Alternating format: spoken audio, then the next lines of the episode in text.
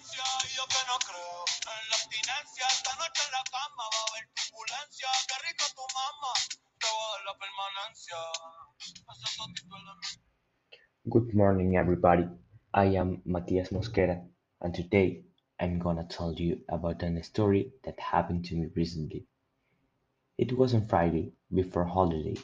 My dad and me were going to play soccer, but before that, we had to drop off my brother at a party at his university.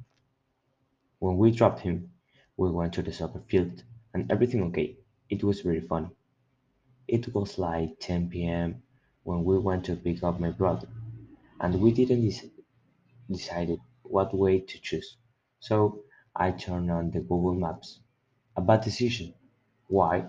Because the maps indicated a little road, and that area wasn't to be dangerous.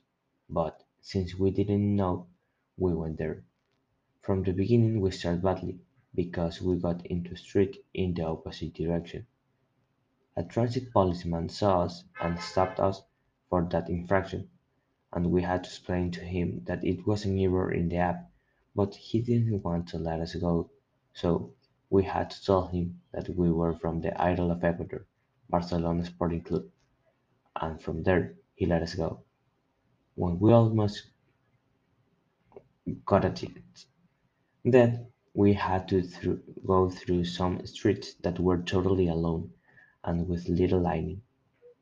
Then the car started doing a rare noise, and suddenly our car turned off. I don't know why.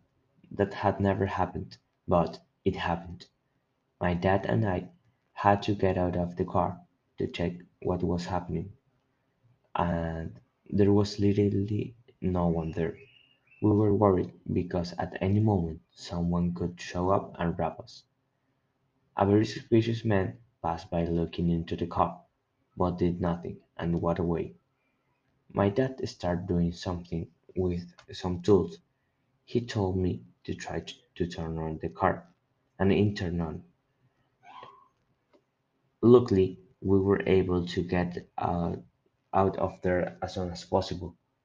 Then finally, we went out to the main street, but we also go through a roundabout that had no lighting at all.